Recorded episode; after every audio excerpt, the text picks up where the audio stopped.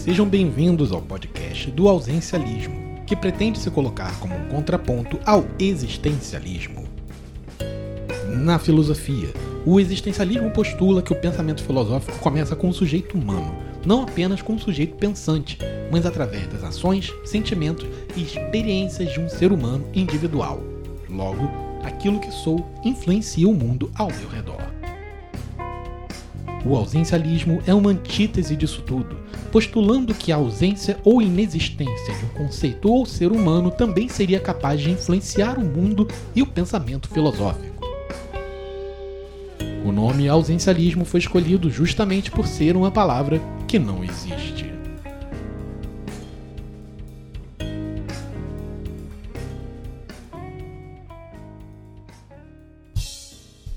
Eu sou Bart Rabelo e serei o interlocutor deste episódio. A nossa gravação está acontecendo durante a quarentena do Covid-19, de modo a respeitar o distanciamento social, e por isso peço desculpas pela baixa fidelidade. Hoje vamos conversar com o Henrique de Andrade, apresentador do canal Happy Hour Remoto no YouTube. Bem-vindo, Henrique. Olá, pessoal do podcast. Um prazer estar aqui. Obrigado pelo convite. Obrigado, Henrique. Temos também aqui Lucas Calil, jornalista e linguista. Olá, Lucas. Tudo bem? Boa noite. O boa noite, Lucas. E para fechar um time de craques, temos Luciana Benamor, internacionalista, taróloga, cozinha vegana, mestre das saladas de frutas. Bem-vinda, Luciana. Olá, todo mundo. Olá, queridos ouvintes, porque eu já tô o quê? Pensando no futuro de muitos ouvintes desse podcast. Boa noite para todo mundo. Se tudo der certo, tá estourando e bombando daqui a pouco. Agora que todos fizeram aquecimento e receberam as instruções do professor, vamos discutir como a ausência do futebol poderia mudar nosso mundo e moldar nosso pensamento. Os registros mais antigos do futebol remontam à China de cerca de 2.300 anos atrás, com o nome de Cuju, mas cuja forma mais moderna começou a ser desenhada com regulamentos pelos ingleses no século XIX. Mas do mais importante que suas origens é o fascínio que praticamente toda a nossa civilização contemporânea, agora até mesmo nos Estados Unidos, tem por um esporte que basicamente consiste em ficar chutando uma bola de um lado para o outro e parando para fazer pose quando ela entra na rede. Então, a minha primeira pergunta vai para o Lucas. O futebol hoje tem uma série enorme de símbolos e palavras que estão entranhados no nosso cotidiano, na vida do homem comum. Sem o futebol, o que seria de nós? É, eu, particularmente, como alguém que passou um bom tempo da vida trabalhando com, com futebol, eu acho que ele se destaca é, de outros processos, de outras é, é formações culturais é, comuns, não só a uma sociedade em específica, a gente vai citar o Brasil ou, ou qualquer outro país do mundo, porque o futebol, de fato, ele é um dos pouquíssimos fenômenos é, que tem universalidade pode até citar o exemplo dos Estados Unidos, que talvez seja um país majoritário em que o futebol não é tão, tão maciçamente agregador, mas isso é uma, é uma particularidade, eu, eu acho, muito interessante, principalmente porque é um, um, algo que o futebol compartilha com a linguagem. Né? A linguagem é um fato universal, as pessoas têm diferentes línguas, elas falam diferentes idiomas, mas todos os povos e todas as sociedades têm linguagem, uma estrutura independente para se comunicar. Então, é, eu acho que por causa disso e, e por causa do, todos os, os, aspectos passionais que só o futebol consegue exercer com essa é, atravessando tantas tantas diferenças culturais, eu vejo que a gente na verdade, é, por mais que o futebol seja também um reflexo muitas vezes de problemáticas dessas, exatamente dessas sociedades, eu, eu vejo um mundo mais pobre sem, sem, ele. Principalmente porque eu acho que a gente que é, aquela construção que foi feita há muito tempo, muito mal apropriada sobre o futebol enquanto um, um mecanismo de captação da atenção é, em cultura de massa, aquela política, política do pão e circo, eu acho que isso já, tá, é, já deveria ter sido um pouco é, ultrapa, ultrapassado e até porque o futebol ele se manifesta o tempo inteiro enquanto uma, na verdade, um, um canal de organização política, de organização de conscientização social. A gente tem visto isso no Brasil, né, com a aparência das torcidas organizadas em manifestações pró-democracia. Isso aconteceu na década de 80. O Corinthians foi super importante na época do movimento das diretas já. É, então eu acho que a gente perderia, claro, a gente poderia ter outros substitutivos e isso aconteceria é, evidente, mas pelo menos no século XX, principalmente, que é o século de desenvolvimento do futebol, é, eu acho que o mundo talvez tivesse mais fragmentações e mais estabelecimento de, de, de polarizações danosas princípios de promoção de identidade democrática do que ele tem hoje. Olha que nossos problemas são muitos, mas eu pelo menos vejo, vejo a, a presença do futebol enquanto elemento cultural de forma bastante positiva. Você enxerga que a ausência do futebol faria com que nós tentássemos resolver nossas diferenças mais na base da bala do que na base de joga uma bola e vê quem chuta primeiro? Eu não, não acho que nem que seja a questão da, é, sim da, da, da, base da bala. A capacidade que o futebol tem de agregar tantas pessoas diferentes com formações tão diferentes é exatamente o, o componente é, é, emocional que, que gera nas pessoas a partir de um terceiro. A gente até estava conversando previamente a, a, no podcast que o Henrique falou de forma muito sobre a, a, como a gente vê é, os clubes de futebol como entidades, né, como, como instituições é, acima da, é, do que é tangível quando a gente é criança e a gente acaba tendo que escolher um, um, um, um, time, a gente atribui a ele um mitológico e depois a gente vai perdendo um pouco isso, mas eu, eu acho que não, não, não uma perspectiva mais mais contínua, ele acaba, na verdade, sendo um, é, de forma positiva, exatamente um mecanismo de catalisação que confere, por causa disso, é, experiência, experiências emocionais, experiências sensíveis que são muito é, renegadas por parte é, das instituições, principalmente em países como o Brasil, com um nível altíssimo de desigualdade, porque as experiências artísticas, as experiências narrativas, as experiências sensíveis, elas são muito, elas são muito negadas à população. Então, o futebol, é, hoje tem Fla-Flu, e, e, certamente vai ser uma, uma comoção por causa de vários fatores, inclusive políticos, ligados ao jogo. Mas é muito mais barato, e isso está piorando, mas ainda é muito mais barato, e é muito mais acessível, e é muito mais compreensível por parte da, de uma população que é, a, a quem é negado acesso ao cinema, a quem é negado acesso à literatura, a quem é negado o acesso ao teatro, é, a experiência da, da, da catarse de uma de uma realidade que é muito proibitiva, né? Porque o que sobra é, é, na construção totalmente do, do sujeito, né, da experiência humana, é, se você fica seis horas no trânsito e você é o tempo inteiro é, coagido negativamente no seu ambiente de trabalho, sua remuneração não é suficiente para você ter uma vida digna. Então, o futebol ele, ele, ele, é, ele acaba exercendo esse papel e exatamente por causa disso, a classe política também se apropria muito dele é, de, de, forma perniciosa. Isso acontece, inclusive, agora com o Flamengo. O Vampeta na rampa presidencial.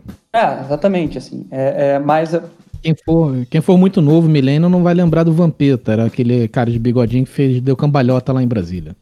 Um excelente jogador. Igual todos os outros políticos dão cambalhota em Brasília. E, e, e então, é, o que seria né, essa, essa construção alternativa dentro das possibilidades e dos meios que as pessoas têm? De equivalência, de identificação, é, sabe? Se você não você não, tem dificuldade de construir, de construir acesso ao ensino, se você tem dificuldade de construir uma carreira, se você tem dificuldade de, de, de seguir a frente de uma profissão, se todas as oportunidades de, de das experiências é, da vida são negadas a, a, a você, eu acho que isso explica muito porque que o futebol ele é tão, ele é tão presente ainda no, no imaginário da população brasileira. E eu não acho que isso seja de todo negativo, não. Eu acho que, que isso é uma questão perigosa, mas eu não acho que seja negativo. O, eu queria trazer uma. O, o Henrique, que hoje é apresentador do YouTuber, o nosso YouTuber querido, ele tem uma experiência prévia, como ele sim tem histórico de atleta. E atleta do basquete. E entre outras coisas, né, Henrique? O, o, o futebol, você, você que já foi atleta de outros esportes, você enxerga essa diferenciação do futebol como um instrumento social versus os outros esportes com os quais você já se envolveu na sua vida? Com certeza, na nossa sociedade, o futebol tem uma escala que nenhum outro esporte se aproxima, né?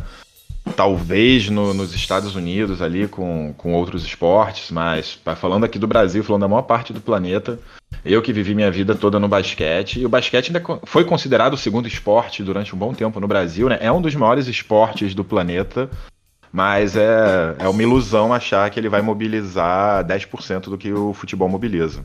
O futebol realmente tem alguma aura especial nessa nossa sociedade atual, é calcada em cima do futebol, né? A gente já nasce com a camisa do time de futebol dos nossos pais, não é verdade? Isso, é, normalmente é assim. Aqui eu não sei se é assim em todos os lugares, né? Mas é, aqui no Rio você às vezes tem até disputas familiares, né? Quando o casal não torce pro mesmo time, você tem tem conflitos, né? De criança tem que torcer pro meu time, não, tem que torcer para outra, vou te dar uma camisa, vou dar outra camisa. Que isso também é uma característica interessante, nossa. É, isso não se reflete em todos os países e nem em todas as cidades, né? Mas a gente aqui no Grande Rio, Grande São Paulo, as grandes capitais do Brasil, tem mais de um time grande. Isso eu acho que traz uma dimensão social diferente também para o que é o futebol, né? Eu falei aqui das grandes ligas americanas de outros esportes, mas lá na grande maioria das cidades você só tem um time. Aqui a gente tem dois times três times, quatro times grandes na mesma cidade. Eu acho que isso também tem muito a ver com a construção de todo esse imaginário, de toda essa importância do futebol aqui na nossa cultura. Sim, inclusive a quantidade de times de futebol que nós temos em cidades como o Rio de Janeiro é a única coisa que seria capaz de colocar a gente enquadrado no mesmo patamar que Londres, né? Porque nas outras categorias todas está difícil. E isso falando do, dos times grandes, né? Que se a gente for olhar para os times pequenos, eu chuto que o Rio tenha mais times que Londres.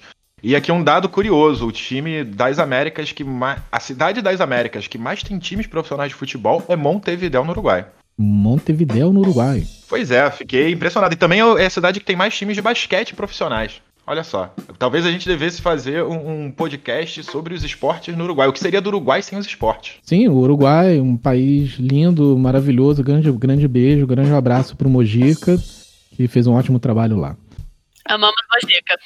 Sim, todos amamos o Mojica. E, e Luciano, você consegue enxergar, até puxando o gancho que o Lucas levantou, que o Henrique também trouxe, falando até sobre o Rio de Janeiro. Me desculpe quem estiver ouvindo isso e não for do Rio de Janeiro, mas o Rio de Janeiro, apesar de tudo, continua lindo. A gente tem aqui no Rio de Janeiro quatro clubes grandes. E eu sei que você tem uma ótica um pouco diferente de nós que crescemos aqui e como você enxergaria o Rio de Janeiro sem o futebol? Você acha que chegaria aqui e veria as pessoas ainda com remos nas mãos e indo remar na Lagoa Rodrigo de Freitas? Essa é uma boa pergunta, Bart. Uh, o que eu queria, uh, para quem não me conhece, é, e acho que não estava na introdução, eu não sou aqui do Rio. Eu sou de Maceió, Alagoas. E por isso que o Bart me fez essa pergunta. É, eu, antes de responder essa pergunta, queria saber se eu posso fazer algumas observações com o que o Lucas falou. À vontade. Eu gostaria de trazer algumas reflexões. Uh, apesar de hoje o futebol não estar presente na minha vida o tempo inteiro, ele já foi a minha definição de existência. As pessoas me perguntavam o que eu era, ou como eu me definia, ou minha religião, inclusive no hospital, perguntaram qual era a minha religião, e eu falava flamenguista. É, eu era essa pessoa. E uh, no, no, final da minha graduação em Relações Internacionais, eu fiz a minha monografia, uh, eu resolvi que ia falar de futebol. E eu falei sobre o Estrela Vermelha de Belgrado, na Sérvia, e como os torcedores das torcidas organizadas uh, foram manipulados, né, e foram condicionados a participar de um exército que promoveu a separação da Iugoslávia, né, na época Iugoslávia no, no processo separatista, né? E aí, uh, eu acho que, a, apesar de. Porque eu acho que não existe só o caráter agregador do futebol. A gente tem o caráter agregador do futebol e a gente tem o caráter conflituoso do futebol. Porque quando a gente fala de pessoas que na sua vida cotidiana não, não, não tem a possibilidade de se expressar, como o Lucas falou, né? O Lucas falou, tipo, cara, você tem um trabalho mal remunerado, você fica preso no trânsito, né? Você não pode xingar o seu CEP, você não pode gritar. Quem hoje, inclusive aqui nessa conversa, grita do mesmo jeito que a gente grita quando a gente está no estádio de futebol? Isso não acontece. Então a gente vai passando as nossas frustrações por filtros o que sai nunca é do jeito que as nossas frustrações deveriam sair.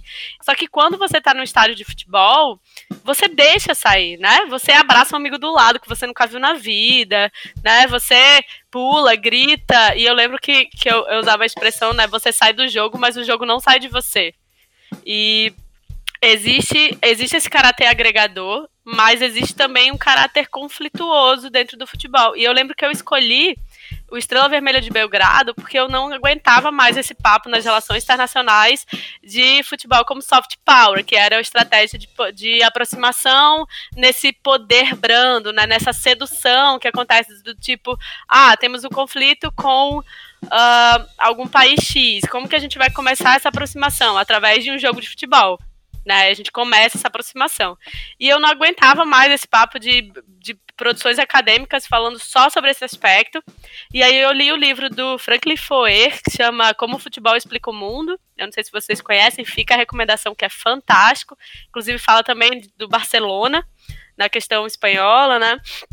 E eu acho que é importante a gente refletir sobre esse caráter também conflituoso, né? A gente agrega dentro, por exemplo, das torcidas, até dentro das torcidas do Flamengo você tem conflito.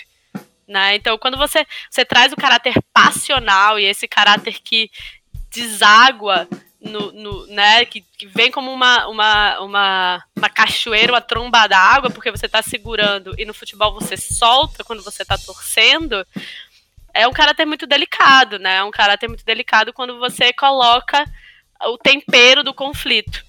E eu acho que por isso que a, a, a, gente falou do. O Lucas também falou do caráter político, essa reflexão uh, de, de, como essa, essa, o amor, a paixão, essa, é, o, o, passional, né? Porque o passional não é só o amor, o passional é, é a intensidade da emoção. É, ela pode ser manipulada assim. Em relação a vir para o Rio de Janeiro, Uh, eu falei bastante, mas em relação a vir para o Rio de Janeiro, uh, foi muito incrível, porque eu era de Alagoas, torcedora do Flamengo, mulher. Gostaria que vocês colocassem nesse contexto exatamente nesse espaço, né? Em que eu precisava provar que eu sabia quem eram os jogadores, eu precisava provar que eu não tinha um pênis, porque, né, só pode gostar de futebol quem tem um pênis, inclusive há, tipo, 10, 12 anos atrás. E aqui no Rio, e eu comecei a torcer pro Flamengo Maceió, né? Então vim pro Rio foi uma catarse para mim, porque eu podia ir no Maracanã, sabe? Eu podia ver o Flamengo jogar, eu podia torcer, né? Eu lembro da primeira vez que eu fui no Maracanã. Eu estava no Maracanã no Império do Amor, quando a gente virou o jogo pro, do Fluminense. Acho que a gente terminou o primeiro tempo perdendo de 3x1 e virou pra 5x3. E ela começou a torcer de novo. Eu me acabei. Não, eu tô falando da intensidade do, do, do momento, né? E o Rio de Janeiro, acho que sem o futebol ainda teria alguma característica, mas eu acho que seria como se faltasse uma parte do corpo do Rio de Janeiro, sabe? Você monta o Rio, e eu me apaixonei pelo Rio, apesar de todas as dificuldades, porque o Rio é uma mistura de coisas incríveis, né? Você tem a, a cultura musical, você tem as pessoas na rua, né?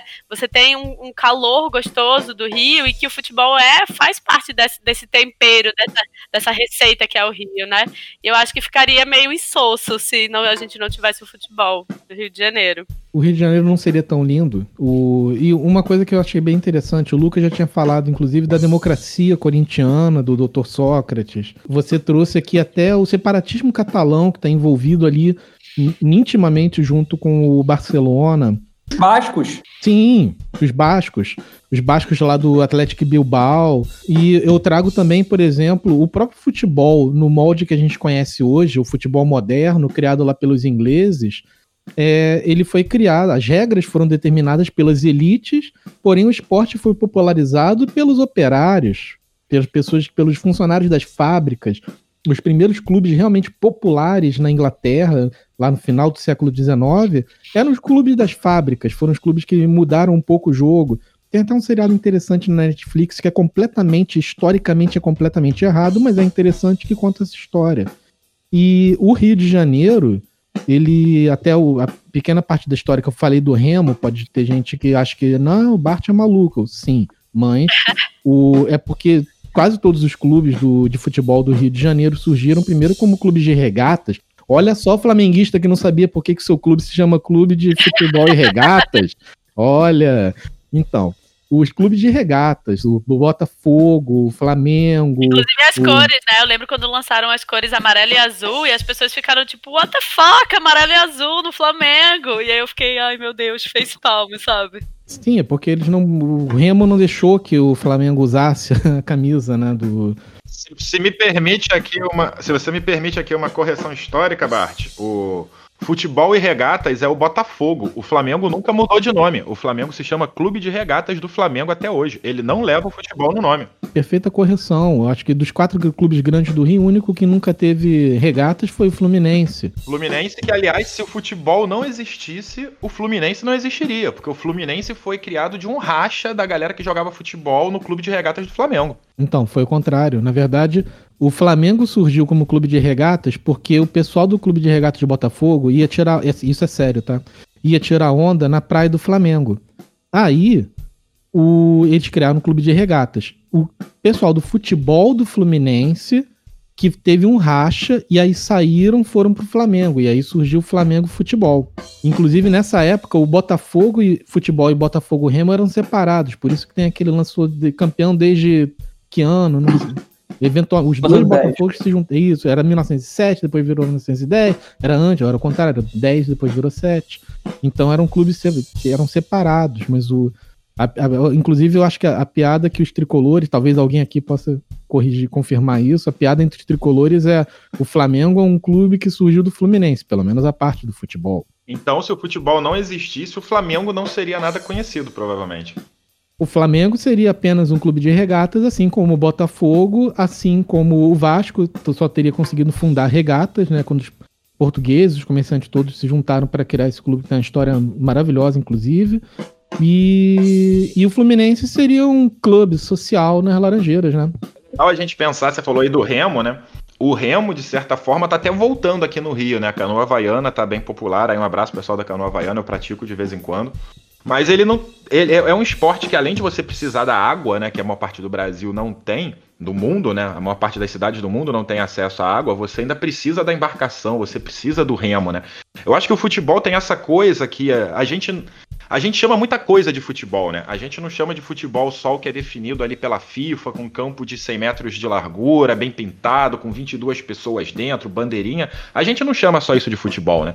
A gente pega uma bola de meia, bota dois chinelos no canto, dois moleques de cada lado, e isso já é futebol, né? Eu acho que o futebol tem essa característica da facilidade de ser praticado nas suas inúmeras variações. Isso acho que é um fator muito determinante também dele ser tão popular globalmente. Acho que todas as culturas principais, culturas futebolísticas principais, tem, cada um tem um nome para isso. Mas o famoso, o velho e bom pega a bola, joga no meio da molecada que ela, o pessoal inventa uma, um jeito de brincar, todo mundo tem. É aqui, é na Inglaterra, na Escócia, na França, na Holanda, que seja. Todo mundo tem isso. É só jogar a bola pra molecada que a molecada corre atrás. Você falou aí dos operários ingleses correndo atrás da bola e criando regras, né? Eu fiquei me perguntando o quanto o futebol seria o que é se não fosse o Império Britânico. Que é isso, e aí refletindo sobre isso, eu fiquei pensando aqui, na Irlanda, por exemplo, lá eles jogam o futebol gaélico. Se você que está ouvindo o podcast não conhece, quando terminar o podcast, joga no YouTube futebol gaélico. É um negócio totalmente diferente. A bola aparece de vôlei, você pode dar quatro passos segurando a bola, você pode fazer gol por dentro ou por cima da trave, vale ponto diferente.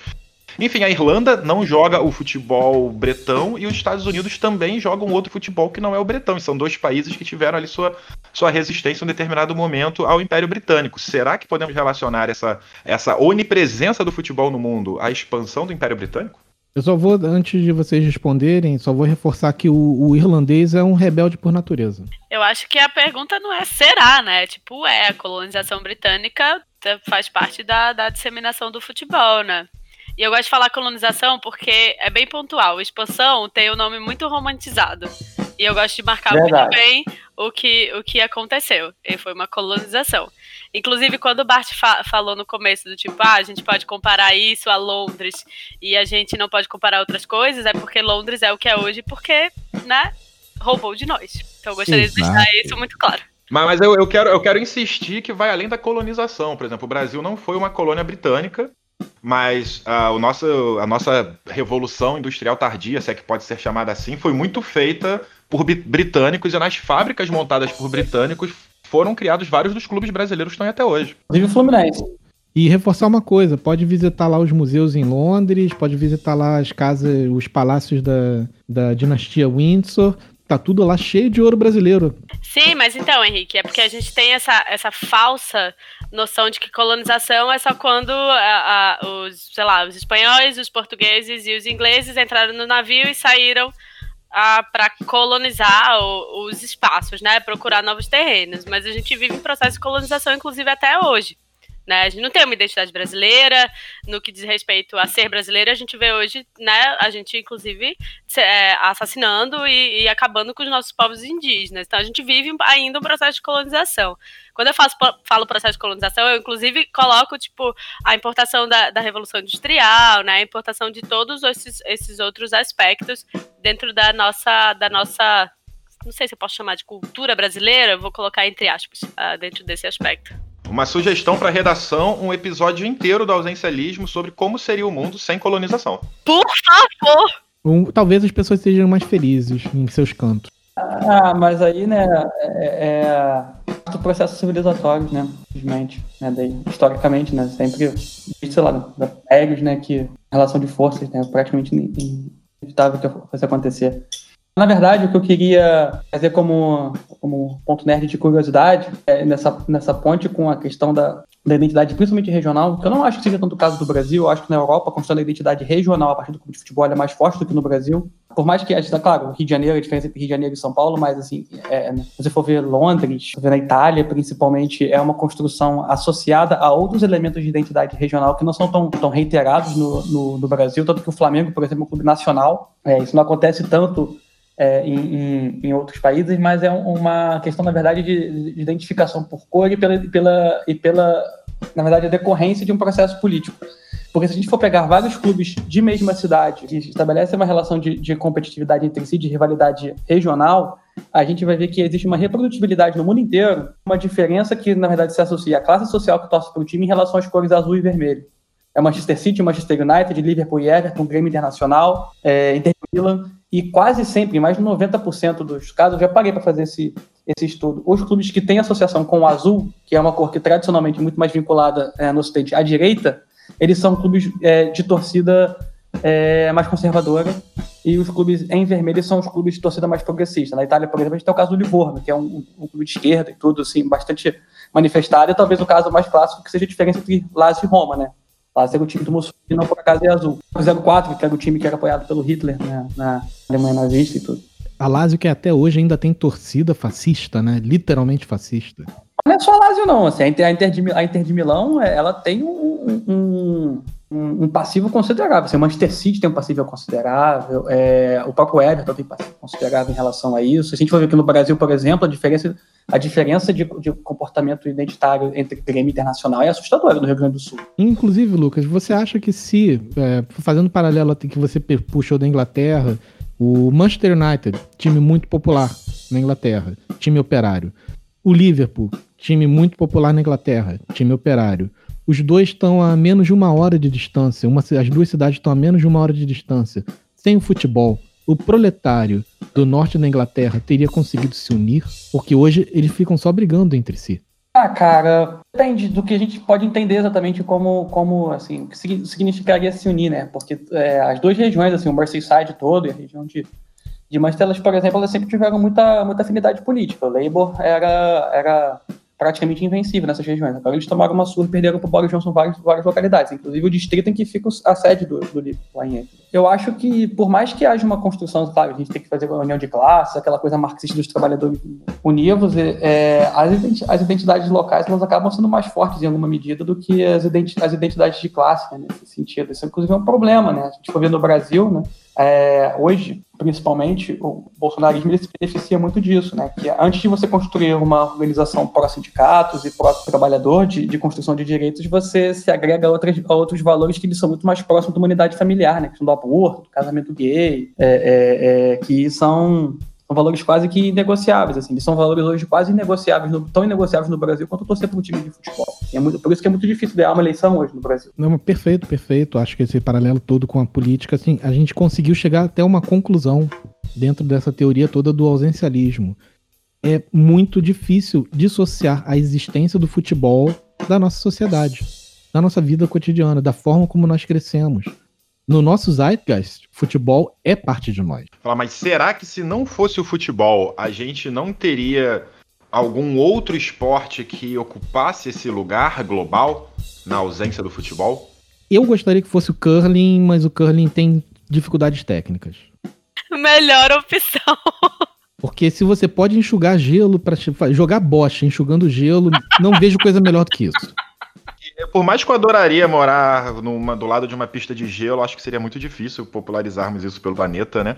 Eu acho que a gente precisaria de um esporte que precisa de pouca infraestrutura para ser praticado. Igual a gente rola ali a bola de meia, bota dois chinelos e joga, tem que ser algum esporte assim, tipo atletismo, sei lá, corrida. Vai ser Será queimado. Que de... Queimado. queimado. Inclusive, eu estava vendo uh, campeonato de queimado profissional. Não tem nada a ver com queimado que a gente jogava na escola, gente. É tipo surreal. Eu, eu odeio queimado e meu pesadelo na época da escola era quando me botavam no gol na partida de handball. Goleiro de handball é um jogador de queimado profissional, né? Joga, goleiro de handball, se não for masoquista, se não gostar de sentir uma dor, levar umas pancadas, assim, tipo, tá, tá no lugar errado, meu camarada. Não, mas o handball, o handball, a, a área precisa ser bem delimitada, a bola precisa quicar. O handball já tem muita complexidade para ser tão popular quanto o futebol. Eu vou riscar o handball da nossa lista de possibilidades. Eu diria que no Rio de Janeiro. É... Sim, Lucas, fale. Não, não, eu tava só rindo, achei, achei pertinente o comentário daqui. O handball de areia, a bola não precisa quicar. Handball de areia tá aí uma coisa que eu nunca vi, Luciano. Você. É, tem bastante. Ah, você é, é, trabalha muito mais o passe. Se você quiser andar com a bola, você rola a bola na areia, o que não é muito maneiro para a sua coluna. Eu estou falando porque eu joguei handball há muito tempo. Eu fui da seleção lagoana. E tive que sair porque minhas mãos são muito pequenas e elas não seguravam mais as bolas, mesmo com as colas que a gente joga, bota na mão lá. E aí uh, tem o handball de praia, que é o handball que você não precisa de, tipo, bater a bola. Você rola a bola se você quiser andar com ela, mas ela, ela é uma. É, o jogo é mais um jogo de passe, de jogo de corpo, do que necessariamente, tipo, bater a bola e caminhar com ela. Se eu chegasse na praia e visse um monte de gente jogando bolas umas nas outras, eu ia correr pro outro lado. Pensando nessa linha de um jogo de passe e jogo de corpo, o rugby talvez fosse um bom candidato. Ele tem suas origens lá próximas do futebol, mas hoje eu acho que ele pode ser considerado um não futebol, né? O rugby também, você pode pegar qualquer objeto, você pega um coco, você pega a sua bola de meia e fala, eu vou correr para passar pro outro lado e me parem, né? Sim, um bebê. Eu, eu pensaria no, no, no, rugby, mas eu acho que. Eu cheguei a pensar nisso, inclusive, Henrique. Só que o rugby, ele de fato nasceu do futebol. Então, se o futebol não existisse, o rugby não existiria. E aí a gente vai começar a discutir o seriado alemão Dark, porque as coisas vão ficar complicadas. Precisamos de outro candidato para qual seria o esporte mais popular do mundo se não existisse o futebol. No Rio de Janeiro, frescobol. Basquete. Eu sou partidário do basquete. Basquete. Se o basquete fosse o esporte mais popular do mundo, será que nós teríamos uma proliferação de ACMs, que para quem não sabe, a YMCA em inglês e o basquete foi inventado lá? Será que teríamos YMCAs por todo o planeta, mais do que já temos? E o basquete surgiu do vôlei, vamos deixar isso claro também. E também foi criado na ACM. O YMCA. Sem cristãos moços, a gente não teria esporte. Sem os cristãos moços, nós não teríamos vários dos esportes que são praticados hoje. Eles nos salvam do futebol quando estamos cansados do futebol. Eu acho, eu, eu acho que eu sigo muito a linha da Luciana. Eu acho que eu acho que seria alguma coisa que a gente não tem hoje em dia, justamente porque a gente tem futebol. E provavelmente seria alguma forma diferente de handball. A gente simplesmente ia querer tacar a bola uns na cara dos outros. Hoje a gente faz isso com os pés. a gente faria com as mãos. Até porque é muito mais fácil. A mira é melhor, né? Eu lembrei agora de um deputado russo que queria criar uma lei transformando briga de rua num esporte oficial. Talvez esse pudesse ser um bom caminho. Talvez a rixa de rua, as gangues saindo na, naquela porradaria limpa, pudesse ser o nosso esporte oficial, igual a galera faz ali atrás do trio elétrico. Talvez a Bahia fosse uma grande potência desse esporte. Ah, seria a catarse do homem hétero, assim, né? Meu Deus, preciso mostrar a minha masculinidade no esporte, pelo amor de Deus. Ia chover aqui, ó. Vida louca. Chover de esportista. Mas assim, a gente já tem uma variante pra isso, chama-se MMA, né? Porque é só a, a, colocando uma caixinha é um, uma variante que é, né, eu concordo, que é a, a catarse explícita do, do, homem hétero. Tanto que o, o, o UFC, eu tive o, o prazer e depois ao mesmo tempo, o UFC é interessante, eu cobri o UFC quando ele veio pela segunda vez ao Brasil, foi em 2011. É, e na época eu me lembro que eu estava do lado de fora esperando uma entrevista da Ana que é o presidente do UFC, eles fizeram uma votação sobre, a, a, na época, isso tem pouco tempo, tem nove anos, é pouco tempo. Autorização para que houvesse é, a incorporação por parte do UFC da luta entre mulheres, que agora até, até tem tudo. Mas é, na época, o, o, o board do UFC, ele, eles fizeram um voto de 39 a 0 contra. É, contra? É, contra. Todos eles votaram contra. É, e na época tinha uma, tinha uma, brasileira que era bastante famosa internacionalmente, que era a Borg. Ela tava lá e tudo. É, e ela era contra é, eu acho que é muito interessante quando você traz o MMA, porque antes da, da, de você ter a representação de mulheres dentro do ringue, o que você tem de representação de mulheres no MMA é sexualizada, né? A mulher que Exatamente. segura o número do round, se eu não me engano, né? Tipo, e ela tá passando de biquíni. Cara, sério. Pelo amor de Deus. tipo assim, feito pra, tipo É, homem hétero, tipo, bater punheta em casa. Desculpa, Basti, eu não sei se pode fazer isso, mas bater punheta em casa, sacou? Pode. O cara tá tendo uma catarse na briga, sangue, violência, e aí passa uma, uma, uma mulher padrãozona ali, né, do que é considerado padrão, e aí ele fala, ah, tô aqui, né, tipo, esse é o meu mundo. Por isso, inclusive, eu acho que tem dois aspectos uh, que afastam mulheres de certos espaços. Um aspecto da não representatividade, então quando você não tem mulher fazendo aquilo, ela não se sente, ela não acha que aquele espaço é para ela. E aí quando ela olha para o espaço, ela se ela vê mulheres representadas dessa forma, né?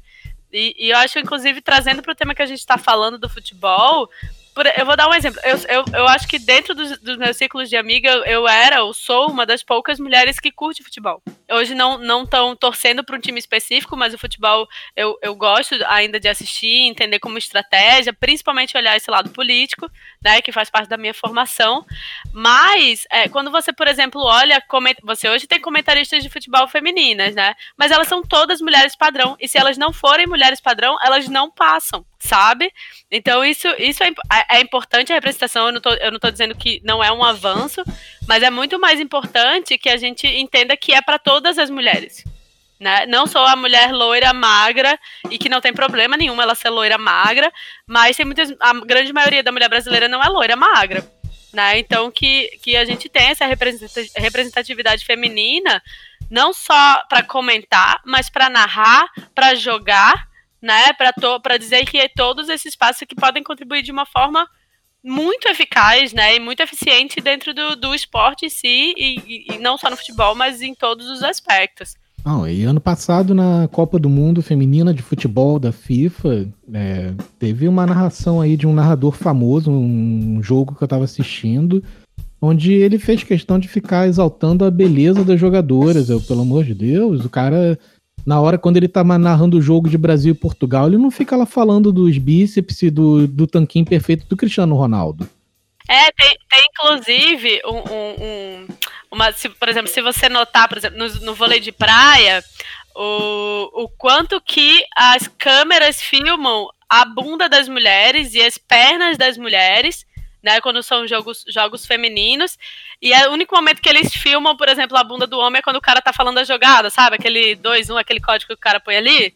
Fora isso, não aparece. Mas quando é um jogo feminino, é tipo bundas, peitos e pernas. É isso que é mostrado dentro do jogo de vôlei, sabe? Bem, é, é, é um absurdo. A sociedade realmente tem que mudar muito. Como a gente viu, talvez o.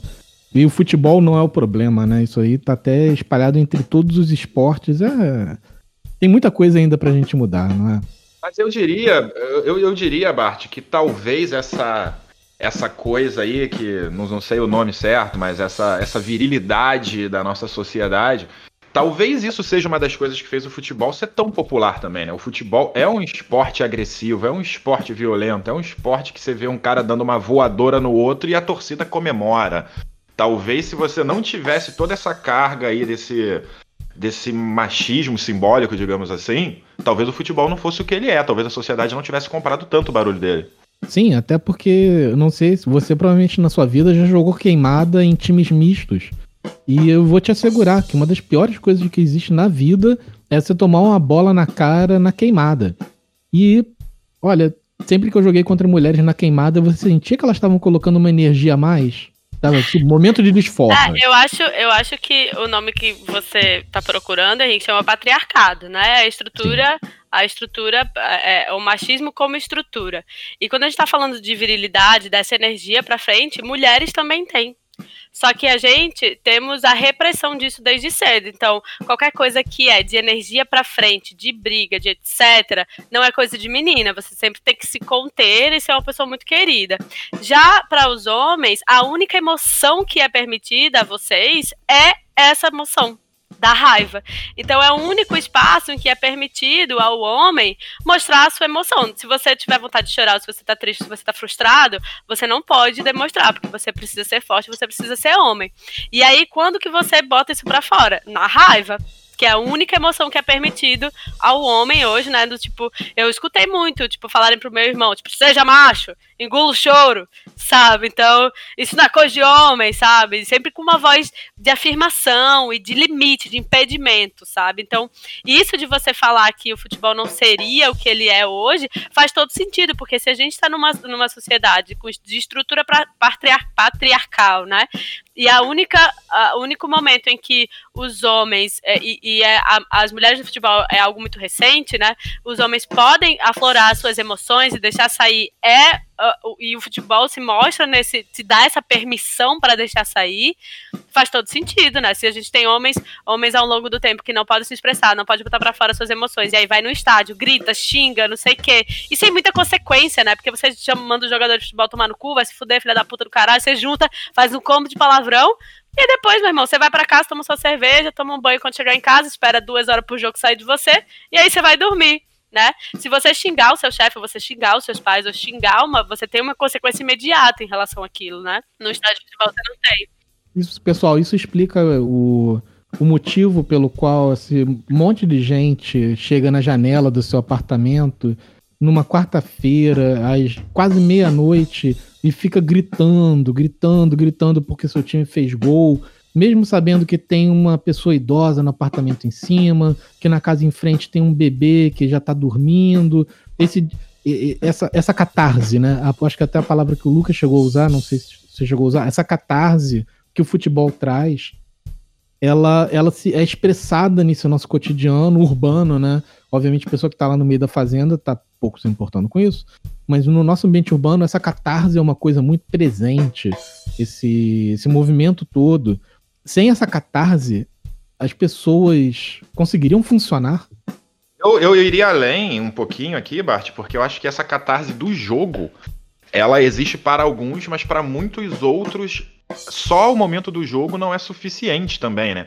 Essa energia toda desse momento de, de descontar a sua raiva. O futebol tem essa função na nossa sociedade, né? De as pessoas se agruparem em torno de um time para fazerem as suas gangues, para terem um motivo para saírem na porrada com outras pessoas, né? Para poderem às vezes até matar uma outra pessoa porque ela gosta de outro time, né? Então, o futebol tem essa função também muito importante, muito importante no sentido da forma como a nossa sociedade se estrutura, né? O, as, as, nossas gangues não são a gangue da Zona Sul contra a gangue da Zona Norte, a gangue do bairro tal contra a gangue do bairro tal. O nosso jovem que quer gastar sua energia saindo na porrada com outro jovem, ele se junta a uma gangue futebolística para fazer isso. Isso, e são gangues no plural, né? Você não tem nem identidade da mesma camisa, você tem nomes diferentes, né? Torcidas diferentes. Aí talvez seja bom a gente nem mencionar os nomes em especial, porque, bem, eu quero estar vivo amanhã. É, e é interessante a gente ver né, que essa, essas gangues se organizam ali em torno dos times, e aí você vai ter homem, vai ter mulher, vai ter rico, vai ter pobre, vai ter branco, vai ter pardo, vai ter todo mundo ali, tipo, se agrupando, cada um em uma, se matando de forma igual, digamos assim, né? O futebol cria essa certa estrutura também aqui na nossa sociedade. Sim. E, mas assim, até afastando um pouco a, o, a, dessa questão da violência urbana, porque violência urbana é, é, uma coisa horrível. Acho que se não fosse pelo futebol, a gente ia brigar por outras coisas. Mas o ia se agredir por outros motivos ou ia se organizar por outros motivos. Então, esse, esse, esse é um ponto interessante, eu acho, para o podcast, né? Se o futebol não existisse, em torno de que a gente ia se organizar para brigar sem propósito na esquina? E eu acho, e eu vou além, né? Como, como eu falei, esse, esse livro do Franklin Fouet, que fala sobre como, como, o futebol explica o mundo, por exemplo, na minha monografia, né, a gente tem a construção do, do estado da Iugoslávia e torcer para um time de. Como você não podia se é, se identificar como sérvio, né, como croata ou como esloveno, você era proibido. Torcer para um time de futebol específico era a forma que você tinha de expressar o seu nacionalismo. E aí o jogo, por exemplo, uh, eu não me engano, eu não, não me lembro o nome desse, desse time croata, que eu lembro que era de azul, e a gente entra dentro da dicotomia que o Lucas falou do azul e vermelho. A gente tinha o Estrela Vermelha de Belgrado da Sérvia, que era o, as, os trabalhadores, né, que, que torciam para o Estrela Vermelha para expressar a sua nacionalidade.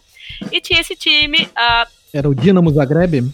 Acho que o Dinamo Zagreb. E esse jogo tá filmado, que foi o primeiro conflito de separatista que teve foi no estádio de futebol, que foi entre a Estrela Vermelha de Belgrado e o Dinamo de Zagreb, né?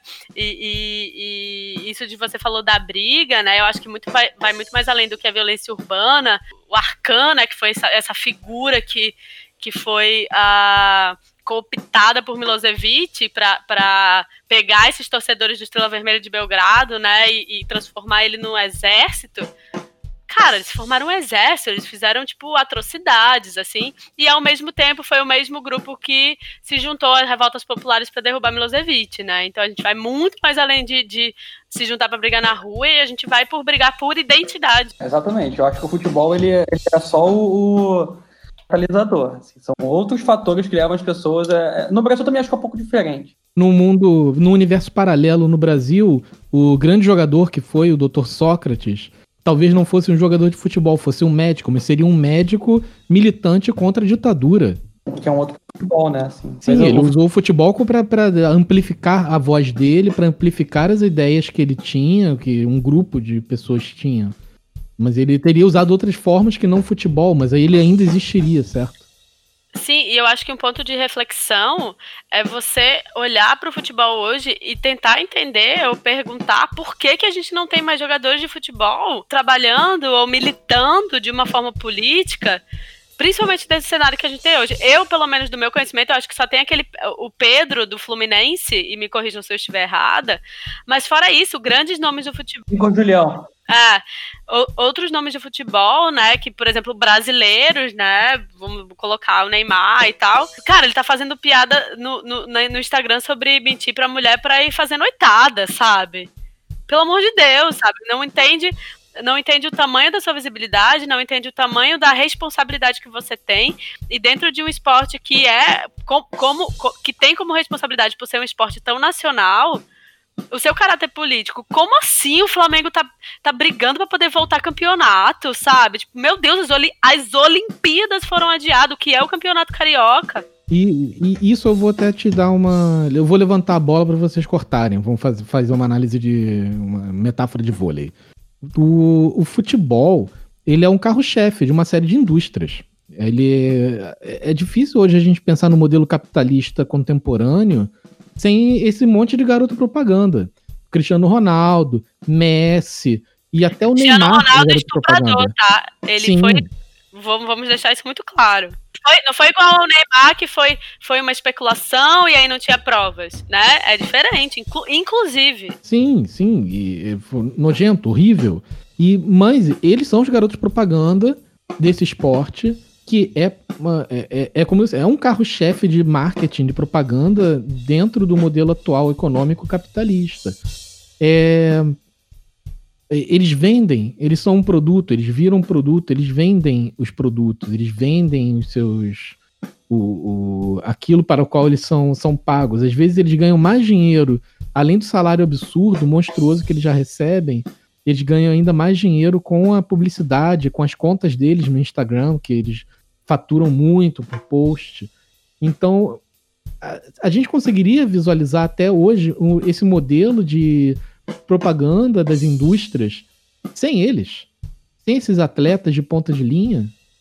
É, é, é porque não é só futebol, né?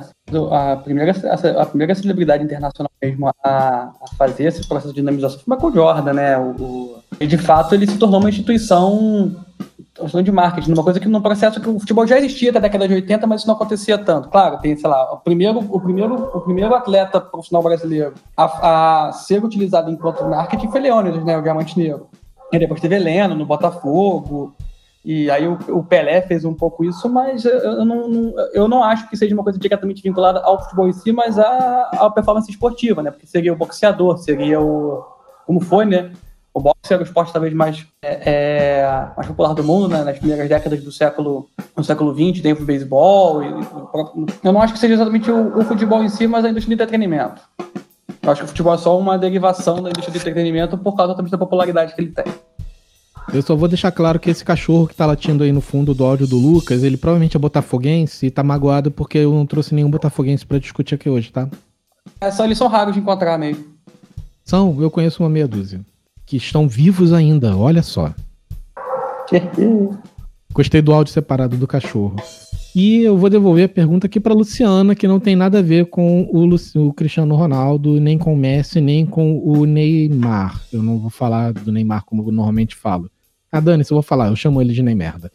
É, Luciana, o hino do Flamengo, olha só, uma observação que eu estava fazendo antes aqui do podcast. O hino do Flamengo tem na sua letra, abre aspas, eu teria um desgosto profundo se faltasse o Flamengo no mundo. Fecha aspas. A torcida do Flamengo seria a primeira no mundo inteiro a abraçar a filosofia do ausencialismo? Eu acho que provavelmente. A gente acho que seriam. Tá no, tá no hino, né? Tá no hino. Então. Mas uh... quem escreveu o hino foi o Lamartine Babo, que era torcedor do América, cuja camisa estou vestindo neste momento. Bravo. Maravilhoso, América, pelo que depois que eu vi, é, é muito interessante, porque uh, vou fazer uma observação e a gente pode falar sobre a, a disseminação do Flamengo sobre o Brasil. Eu sou do Nordeste, né? Eu sou de Maceió. E aí, eu não sei se foi o Lucas ou foi o Henrique que falou brilhantemente sobre o Flamengo ser um time nacional, né? A gente tem clubes de time nacional. E, e eu devo isso, eu, eu devo isso, a minha grande teoria, especulação e reflexão sobre por que isso acontece, é porque em outros estados você não passa, não tem um, um canal estadual do futebol. A Globo que passava em Maceió era a Globo do Rio, percebe? Então a gente tinha uh, os, os, grandes, os grandes jogos e os jogos de futebol que passavam na televisão eram jogos do Rio né? E eu não sei se isso. E eu só me dei conta disso quando eu fui morar em São Paulo e eu queria assistir jogo do Flamengo e o que passava em São Paulo, obviamente, era Globo de São Paulo. E foi numa época horrorosa que quando o Ronaldo foi jogar no Corinthians e, e todo mundo só falava do Ronaldo no Corinthians. E a gente tem essa disseminação do Flamengo pelo Brasil inteiro, né? Porque eu acho que pegou a, a, o, o, aquela época ouro do Flamengo, que a gente tinha o Zico, o Júnior, Adílio, né? A época da Libertadores e a época que o futebol era popular, a gente tinha geral no Maracanã, né? Um grande abraço pro Leo Vegildo Júnior. Leo Vegildo. Quem me contou que o nome dele era Leo Vegildo foi minha mãe. e, e, e, pegou essa época, então, as vitórias, né? Eu acho que embalados pela, pela vitória, pelas vitórias no Nordeste, eu acho que o Flamengo teve essa disseminação. Para você, eu vou contar um, um, fato curioso. Eu não sei como está hoje Maceió, tá? Mas na época que eu, quando eu saí de lá, uns 10 anos atrás, você tinha bares específicos de torcidas específicas em Maceió. Então, se você queria assistir o jogo do Flamengo, você ia pro QG, que era tipo um bar num, num, num Lava Jato que tinha. E aí é. tinha a raça do Flamengo lá, né? Que tinha, acho que era a 42 da raça, que impulsionava todo mundo, geral todo mundo. E aí você tinha o bar da, dos botafoguenses, dos tricolores, dos, dos, dos palmeirenses, né? Dentro de Maceió. Você tinha algumas pessoas que eram os dois times, né? Você tinha o CSA, o CRB, o Corinthians Alagoano, mas eles não chegavam a ter o tamanho, né, de, de ocupação no coração das pessoas que, que tinha na época esses times grandes. Isso, inclusive, eu descobri da pior forma possível em Manchester, que os pubs lá, eles têm lá uma bandeirinha, alguma coisa vermelha ou azul na porta. Ah, não sabia. Sim, para deixar claro onde que tá lá a lealdade de cada pub, quem são os frequentadores ali do pub, para não ter briga também. Eu descobri isso da pior forma possível, mas vai ficar para um episódio onde a gente for falar sobre fascismo, beleza? Tô deixando aqui esse drop pro pessoal ficar curioso. Falando aí especialmente dos times com cada vez mais impacto nacional, eu diria que o futebol já está, de certa forma, num processo de entrar no ausencialismo, porque é, o futebol existe cada vez menos no Brasil, né? Cada vez menos cidades têm jogos acontecendo. Você ver os campeonatos regionais tendo calendários cada vez menores, os times pequenos com uma distância de qualidade cada vez maior para os times grandes, né? Você tem poucos times jogando durante o ano inteiro. O futebol tá virando um, um, produto de televisão, né? E quando vira um produto de televisão, você tem acesso fácil à Champions League, à Liga Inglesa, que são jogos muito melhores, né? Então, eu acho que cada vez menos o, o, menino que mora ali em Campo Grande ou em Friburgo vai ter cada vez menos interesse de ir no estádio ver o time da sua região jogar, né? O futebol já tá se distanciando da população. Isso é verdade. Isso, isso é verdade, Lucas. E Henrique, eu vou te falar exatamente por que, que isso acontece. Na Inglaterra, foi feito um trabalho muito forte para você pegar justamente toda essa receita gorda, essa receita grande que vem da televisão na primeira divisão e fazer um escalonamento dessa receita, uma divisão de parte dessa receita para os clubes nas divisões de base. Porque eventualmente o inglês percebeu que não dá para você ficar só contando em comprar jogador. Eles precisavam desenvolver a base do, do, do futebol deles. E todo mundo adora falar, super legal, super divertido, quando falam que, mano, na Inglaterra tem cinco divisões profissionais, cinco divisões profissionais. E além de todas as divisões amadoras, e o inglês continua indo no estádio, o inglês continua vendo o jogo lá do time da terceira divisão, da segunda divisão na televisão. Por que, que não acontece isso aqui no Brasil? Eu também acho que isso é depende também de um, de um aspecto regional. Assim, é, os do Nordeste, por exemplo, que a maioria dos populares do Nordeste, durante muito tempo, veio muito restrita a Bahia e Pernambuco, por exemplo. Só mais recentemente que o Ceará começou a jogar a primeira divisão também, mas, mas, mas o Santa Cruz na Série D tinha a maior média de público do Brasil. Assim, Remo e Paysandu são, são clássicos que botam 60 mil pessoas no estádio. O Remo também tinha 70 mil pessoas por jogo na Série D. É, eu, eu, eu até acho que isso acontece. Assim, eu lamento, por exemplo, eu, enquanto torcedor é, do Friburguense, eu fui, por exemplo, na despedida de Cadão do Friburguense, o jogador que mais disputou edições do Campeonato Carioca na história, 20 e tantas edições. Isso de fato acontece, porque os canais são cada vez mais reduzidos e tudo, e, e, e os clubes praticamente não têm investimento. É, que não seja público para disputar, mas é, é, é, ainda existe uma, uma penetração muito, muito interessante de interiorização no futebol e, e as condições financeiras do trabalhador brasileiro para fazer o jogo no interior são diferentes lá na Inglaterra. Né? Será que isso não está ligado também à disparidade social que a gente tem na, no Brasil e outros países da América Latina? Porque enquanto você vê países, obviamente, tem essa organização toda com relação ao futebol, como a Alemanha, como, como ia falar Estados Unidos, nossa, como a Inglaterra, é, lá, ele, lá eles olham mais para as bases, lá eles olham para as divisões interiores e tentam fazer com que a receita chegue lá. O que eu vejo aqui no Brasil, que é uma, é uma falta de organização, e os clubes que estão no topo, é, eu acho que vocês vão se relacionar muito com isso. Quem está no topo olha para baixo e cospe. É, eu vou fazer, é, vou fazer uma, uma, reflexão que é é uma reflexão e aí a gente pode trabalhar junto, a construir junto. Mas para mim parece que a gente tem uma lógica que é a lógica de qualquer produção que a gente tem no Brasil, que é a lógica de economia depend, é, extremamente dependente. O que a gente faz aqui, apesar da gente ter, né, que nem o, o Lucas falou, apesar de a gente ter uma média de público muito incrível, né, dentro dos jogos e tal, a gente, uh, o que a gente faz é produzir jogador para vender né, para o futebol que, entre aspas, é melhor ou mais importante. Os jogos lá são jogos melhores porque eles têm essa lógica de, de colonização, e eu volto dentro daquilo, daquele aspecto que a gente falou, em que as economias e os países de periferia servem para produzir produtos e produzir jogadores para abastecer o mercado.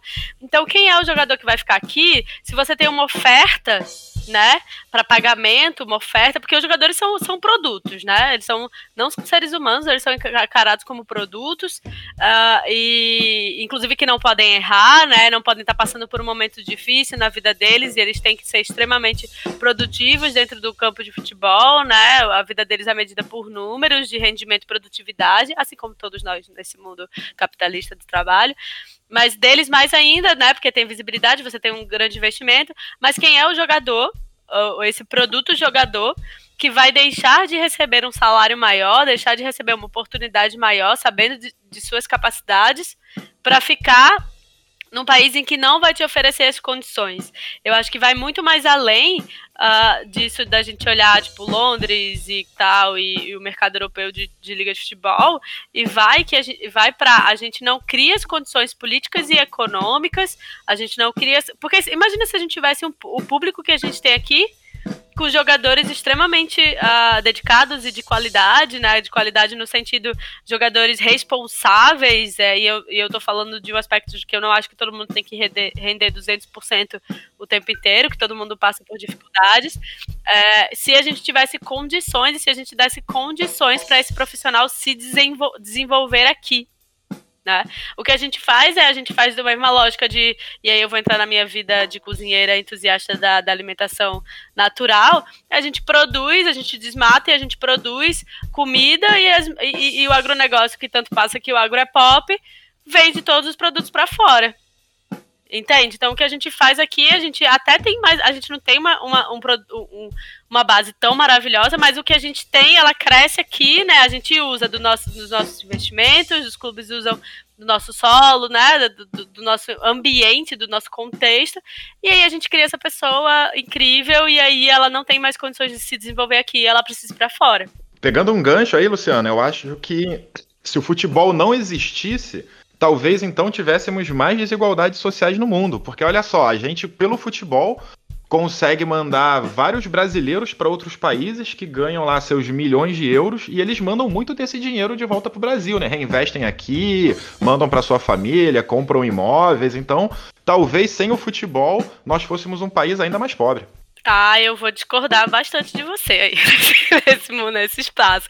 Eu não acho que a quantidade de jogadores de futebol que a gente exporta daria para diminuir a desigualdade no Brasil. Inclusive, eu acho que se eles ficassem aqui, a gente faria o dinheiro circular aqui dentro, né? Investimento de, de fornecedores nacionais, uh, das pessoas, né? E ter esse retorno voltado para a economia brasileira, eu acho que aí sim a gente teria teria uma menor desigualdade. Pode ser que a gente chegasse a um aspecto de menor desigualdade social. Mas eu entendi o que você falou, acho extremamente pertinente. Eu só tenho essa visão diferente que eu acho que o contrário faria um pouco mais de sentido.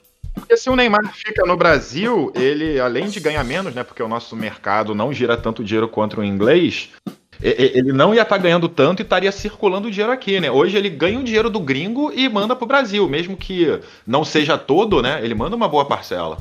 Eu acho que essa questão de se a gente exporta o jogador, ou se a gente deixa o jogador aqui, ele, isso vai estar tá intimamente ligado ao fato de como a gente enxerga o esporte, como a gente enxerga toda essa estrutura e como a gente lida com isso. Talvez a estrutura do Brasil tenha que ser completamente reinventada, seja algo que hoje não, não funcione. Eu sou um grande crítico, quem me conhece sabe que eu sou um grande crítico dos campeonatos regionais, estaduais.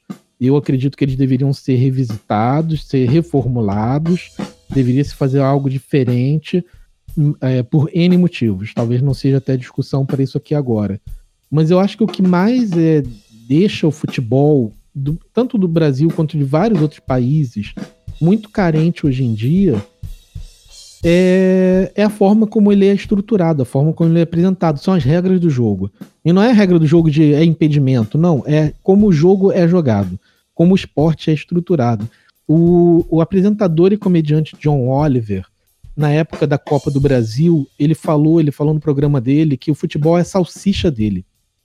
E ele disse isso no sentido de que ninguém gosta de saber, descobrir como que a salsicha é feita.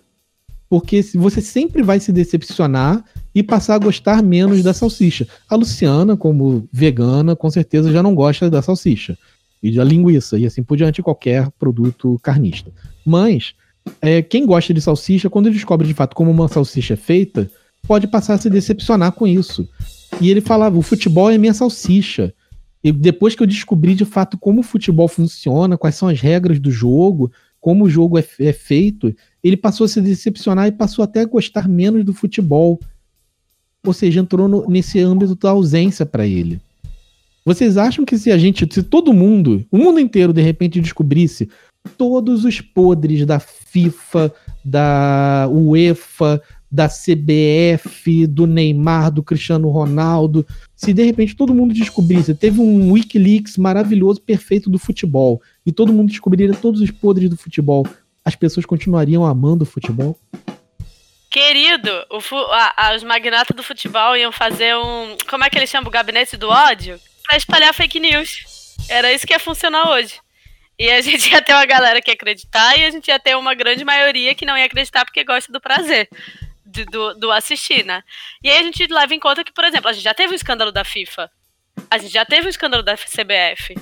A gente já teve um escândalo do Neymar, a gente já teve um escândalo do, do Cristiano Ronaldo. A gente tem escândalos racistas o tempo inteiro na Europa. E assim, eu não, eu não e sei. E no Brasil? E no Brasil? E eu não sei o que precisaria, né, pra gente poder mudar essa estrutura, no sentido de, cara, uma coisa que me fez me afastar dos jogos de futebol foi quando eu me dei conta do que eu tava cantando, era extremamente homofóbico. Né? Os cantos de torcida são extremamente homofóbicos.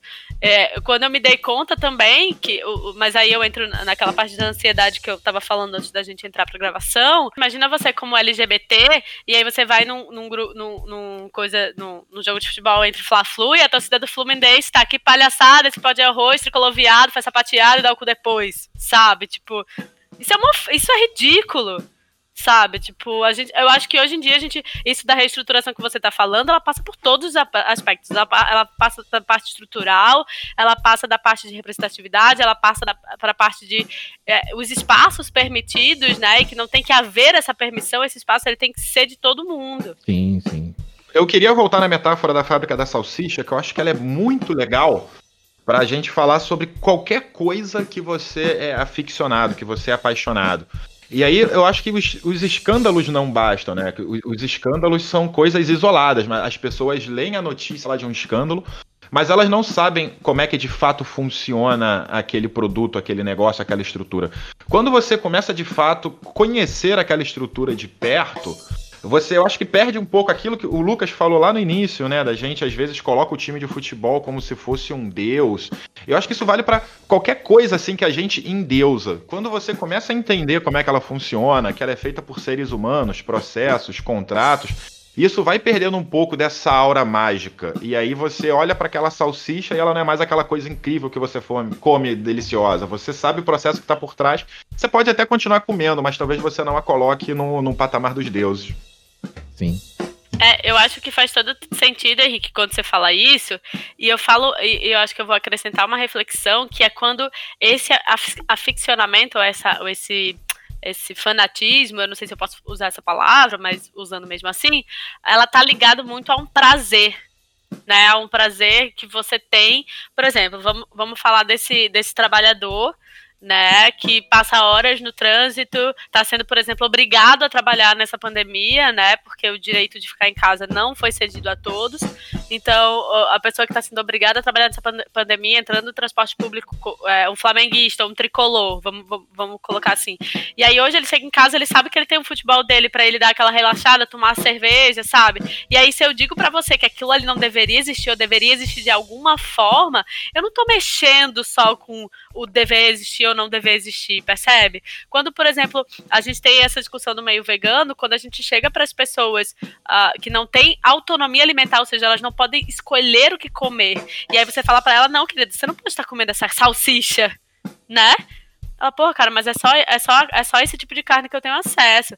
Então, dentro de uma linha do movimento vegano, que é a linha que eu sigo, você tem que ter muito cuidado, principalmente quando você fala dessa revisão, né? Desse de dizer que não pode, dizer que é tudo podre. Essa, essa discussão precisa ser dita, né? Essa discussão precisa ser feita mas ao mesmo tempo precisa ser entendido esse simbolismo que as coisas vinculadas a prazer, né, vinculadas inclusive até ao único prazer que você tem nessa vida cagada dentro desse sistema que a gente tem. E aí você fala do tipo, ah, isso, isso, isso que você tá, gosta de fazer, ou essa que é o seu único estado de catarse, é uma bosta. Ou você tem que mudar isso. Né? A pessoa que tá pegando três conduções para ir para o trabalho no meio de uma pandemia, é, quando pelo menos tenha certeza que de noite vai ligar a televisão ou a, ou a internet, não sei, né? Vai ligar a televisão e vai ver lá o gol do Gabigol ou o gol do Fred, né? E aí recebe sua dose de dopamina. Exatamente. E eu nem falo alienação nesse sentido, eu falo da dopamina mesmo, de você poder ter um espaço em que você pelo menos consegue respirar de peito aberto, sabe? Porque o resto do dia é só tensão, você respira contraído. É verdade. Então, e, e, gente, pelo, olha, nossa, o papo tá muito bom, muito legal. Eu realmente vou ter que entrar agora nas considerações finais. Tenho uma última pergunta para todos vocês, porque até porque daqui a pouco vai começar um jogo de futebol. Tem uma pelada aí que vai passar daqui a pouco na televisão e tem um monte de gente nos prédios aqui do lado vai começar a gritar e vai interferir na nossa gravação. Em nome de todo mundo aqui nesse podcast, peço desculpas a todo mundo que esteja ouvindo, pois, ah, como a gente já falou, a gente não gosta de gritaria. Então, eu vou seguir para a última pergunta. É, Lucas, meu amigo Lucas Calil. Lucas, a Lua é redonda, igual uma bela bola de futebol. Ela viaja na nossa órbita a uma média de 3.600 km por hora um pouquinho mais rápido que uma cobrança de falta do branco do Roberto Carlos. Se você pudesse mandar uma personalidade do futebol pra lua, só com passagem de ida para ficar lá para sempre, para todo sempre, quem seria? Landim. Quem? Pior presidente, mais danoso presidente de clube da história do futebol brasileiro. O Landim está sendo diretamente responsável uma série de. E não tem nada a ver com uma questão é, clubística. Se o Landim fosse, fosse o presidente do Fluminense, eu estaria com sérios problemas em relação ao torcedor é, do meu próprio time, que é uma identidade muito importante para mim. O Landim ele está atuando diretamente em uma série de processos que são, vão ser muito danosos e muito perigosos para o futebol. Entre eles a questão da popularização. É, essa essa venda suposta que o Flamengo está falando em relação a romper com a Globo e, e, os contratos e a questão de que ele consegue arrecadar mais dinheiro fazendo transmissão no YouTube, na verdade, é uma medida completamente antidemocrática. Porque é muito mais difícil para o trabalhador brasileiro, para o torcedor do próprio Flamengo, que é um clube muito popular no, no Brasil, é, é, acessar a internet, ter uma internet de qualidade, durativa, que vai conseguir assistir o jogo de verdade né, no YouTube. Sabe? É, qual é a, a, o percentual de penetração de internet de, de, banda larga estável na população brasileira? O, o televisão ainda opera esse papel um torcedor que já está cada vez mais excluído de, de participar do, do, da experiência do estádio porque o ingresso custa 250, 300 reais. Eu acho que todos os elementos é, negativos desse processo de barcelonização do futebol brasileiro, que eu acho que é, que é muito, muito perigoso. Assim. Eu não acho que o Barcelona e Real Madrid disputem torneio de futebol, eles joga a Liga dos Campeões, o resto eles fazem amistoso por causa de uma questão de desequilíbrio, é, é, foram muito impulsionados. Ele não é o criador disso, o caso, o Landim, mas ele está fazendo isso, na verdade, com muita eficiência. Ele é muito bom naquilo que ele está fazendo. Eu acho que isso vai ter problemas de consequências, inclusive, para o próprio Flamengo. É uma eficiência perversa, né? Eficiência perversa. É por isso que eu sinto saudade do Ricardo Velho do Ministério da Educação. Nossa. Ele era, ele era muito incompetente, então ele, nem as coisas erradas ele conseguia fazer. Era, sim, sim. sim nas, tra nas trapalhadas, pelo menos, a gente se faz, né? Então, o Lucas manda o Landim, olha aí, presidente do Flamengo, pra Lua. Eu vou ser honesto, concordo. E queria saber, pra, pra, vou pular, eu acho que a Luciana vai estar tá com muito, muita intenção de concordar com o Lucas nessa, então eu queria saber a opinião do Henrique. Henrique, quem que você mandaria para a Lua, só com passagem de ida, para nunca mais voltar, e se algum astronauta chinês ou americano pisar por lá, ignorar o cara? Mandaria ninguém, não, Bart. O futebol é feito também das suas polêmicas, de gente que tá tentando fazer diferente, de gente que faz besteira. Faz tudo parte do, do jogo aqui. Que tem hora que você fica com raiva, mas a gente estava falando aqui que a gente é contra a violência também, então também sou contra desterrar alguém, literalmente, lá pra lua. Mas a vista é bonita, pelo menos. Manda, manda uma foto depois. Manda o Olavo de Carvalho, né? Porque ele vai. Antes ele conseguir entender que a Terra é redonda. Isso seria perfeito. E Luciana, quem que você mandaria para a Lua apenas com passagem de ida e para nunca mais pisar no nosso lindo planeta azul? Cara, eu não, eu não vou dizer que eu mandaria para a Lua, mas eu mandaria para Plutão, Plutão, quiçá algo mais distante. Vou concordar com o Lucas. Essa diretoria do Flamengo uh, me dá calafrios. É uma galera que não se responsabilizou pela morte dos meninos no container.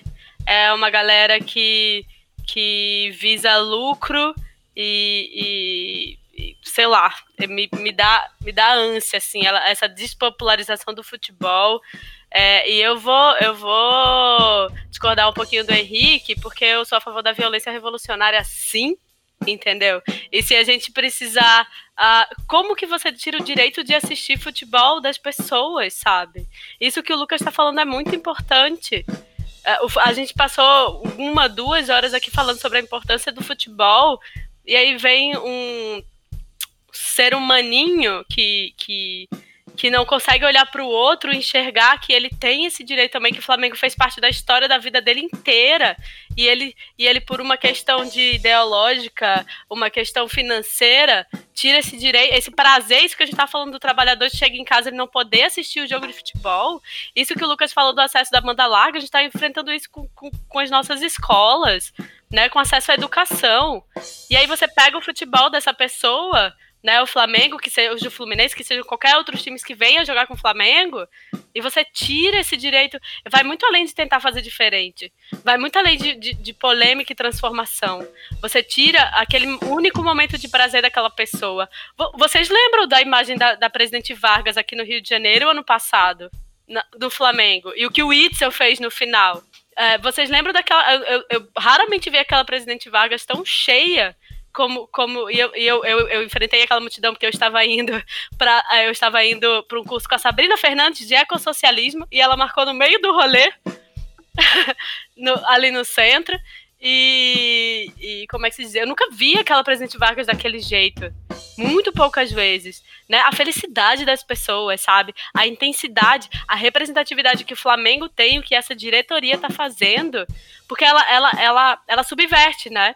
Ela vende as vitórias para que as pessoas fiquem felizes, mesmo não tendo acesso àquele jogo. Né? Então eu acho que a, a, a, fazendo isso, ela não subestima, porque ela sabe muito bem o poder que o Flamengo tem. Por isso que ela faz essa, essa, essa manipulação e esse jogo baixo. Que a gente pode, já que a gente tá falando de jogo, a gente tá falando de jogo baixo, né? E aí você tira o direito dessa pessoa de assistir, assistir jogo de futebol, você tira o direito dessa pessoa que já vive, tipo, esfolada pelo, pelo estado que a gente tem hoje, e aí que ela pode chegar em casa, ligar a televisão ou ligar o rádio dela, sei que seja o que eu vi o Bruno Cantarelli, que é um amigo meu, narrar o jogo de futebol do Flamengo, e aí você não pode mais fazer isso, sabe? Você não tem mais acesso a isso. Já basta que fizeram com o Maracanã, sabe? A geral. Estou pistola quando eu falo do, desse, de tirar, de tirar o, o direito de, de, pelo menos acessar, acessar o entretenimento que é mais democrático, que eu entendo como, como futebol. Eu, eu sei que o programa já está acabando, Bart, mas eu só queria jogar uma polêmica que pode ficar para os comentários ou para um próximo episódio. É que todo mundo que tem mais de 20 e poucos anos, que nem eu, criou a sua paixão pelo futebol ouvindo pelo rádio. Os jogos na TV eram raríssimos. Não estou dizendo aqui se o Flamengo está certo ou está errado. Mas o, que, o ponto que eu estou levantando é toda a paixão, toda a mágica que existe no futebol nunca dependeu de ter jogo na televisão todo dia. A gente era apaixonado ouvindo pelo rádio, imaginando o que estava acontecendo e comemorando da mesma forma. Rádio, só para deixar claro para quem por millennial, rádio é tipo podcast, só que com aparelhinho separado, entendeu? Sim, e eu vou concordar com o Henrique, só que na época que a gente cresceu não tinha tantos jogos de futebol. Hoje você tem as opções. E aí você nega as opções para um trabalhador que não tem dinheiro. Eu acho que essa é a questão. Se você... Já são 40 anos, né? Exatamente. Se você tem, por exemplo, a opção de só ter o rádio e a, a TV não era acessível, as pessoas não tinham televisão e etc, etc, é, eu acho que aí a gente faz um anacronismo quando a gente tem esse tipo de. Eu adoro o rádio, tá? Eu, eu, depois, inclusive, que meu amigo Bruno Cantarelli começou a narrar, a gente escuta muito mais aqui em casa, ele é amigo do meu marido. Mas assim, se você tem as opções hoje, por que, que você nega? A melhor opção ou o conforto da opção de poder assistir as pessoas que não têm dinheiro ou não têm, não têm condições financeiras de acessar esse, o entretenimento dessa forma. Essa é a reflexão. Eu acho que o que todos nós concordamos, com certeza, é que, no fim das contas, a reflexão final do ausencialismo do futebol, do ausência da, da remoção, da inexistência do futebol na nossa sociedade é que é muito difícil imaginar uma vida moderna, contemporânea, sem futebol, ao ponto de que todos nós concordamos que o futebol deveria ser para todos. Eu gostaria de encerrar minha participação aqui nesse podcast lembrando um grande dirigente do futebol aqui no estado do Rio de Janeiro, que era o Eduardo Viana. E ele sempre foi contra as transmissões ao vivo popularizadas, igual são hoje, porque ele dizia que isso ia esvaziar o futebol, isso ia diminuir a mágica, as pessoas passariam a frequentar menos os estádios. E no longo prazo, daqui a umas duas, três gerações, o futebol não teria mais a presença social que ele tem hoje. Então, talvez toda essa briga que a gente está vendo agora em transmissões de TV, campeonatos europeus sendo na nossa TV aberta brasileira, seja o futebol caminhando para o ausencialismo. O Henrique, na sua mensagem final, fazendo menção aí ao famoso caixa d'água, e, Luciana, você tem alguma mensagem final? Uh, que a única mensagem que eu tenho é que a gente precisa continuar lutando por um futebol acessível, um futebol democrático, um futebol em que todos nós possamos ter acesso da forma que a gente puder escolher. Porque o que a gente faz é a gente tira a escolha das pessoas quando a gente elitiza, quando a gente tira geral do Maracanã, quando a gente escolhe não passar pela, pela televisão, né? E, e eu vou te dizer assim, eu não sou a favor da, da, do monopólio televisivo do, do, do, dos times de futebol. Isso é uma outra questão que precisa ser refletida e debatida. Mas eu não acho que o trabalhador, que é que sempre está né, nas consequências e nas piores consequências das, das atitudes elitistas, dessa elite podre que a gente tem no Brasil. Tirar o futebol, eu acho que é de uma covardia sem tamanho.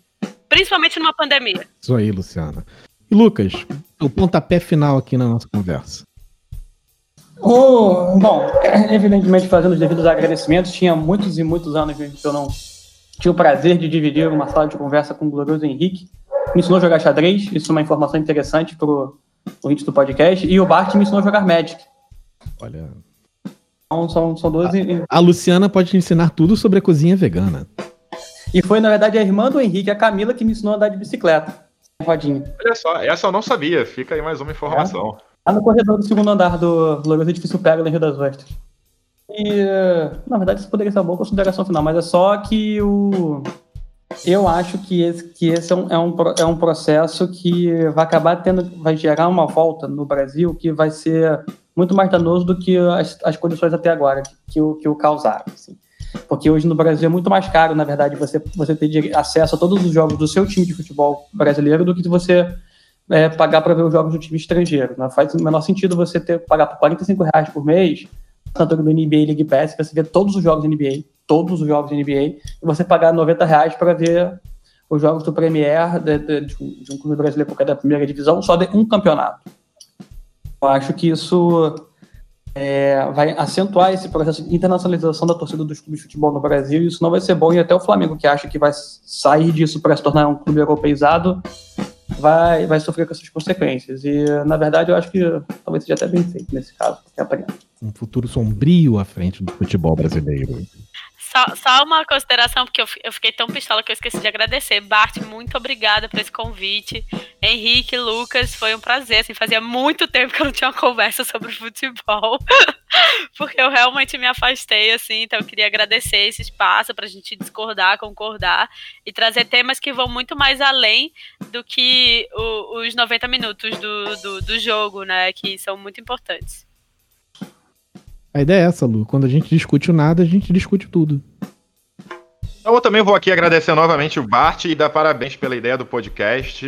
Aguardo os próximos episódios. Serei um fã de carteirinha, ouvirei a todas as edições. Foi um prazer estar aqui no episódio 2, conhecer aqui a Luciana, rever o Lucas, não rever, reouvir o Lucas, né?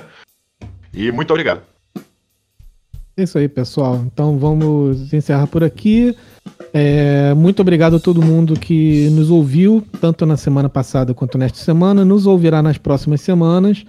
É só vocês ligarem novamente aqui nesse mesmo bate-canal. Na verdade, que eu tô enganando, isso é um podcast. Você vai ligar no seu agregador e vai ouvir na hora que você quiser. A vida moderna tem essa facilidade. Um grande abraço e espero vocês todos na semana que vem. Tchau. Vamos lá, vamos lá ver o Fla-Flu que vale a pena no SBT. tá bom, gente. Uma boa noite para todo mundo. E é isso aí. Tchau, gente. Prazer, prazer.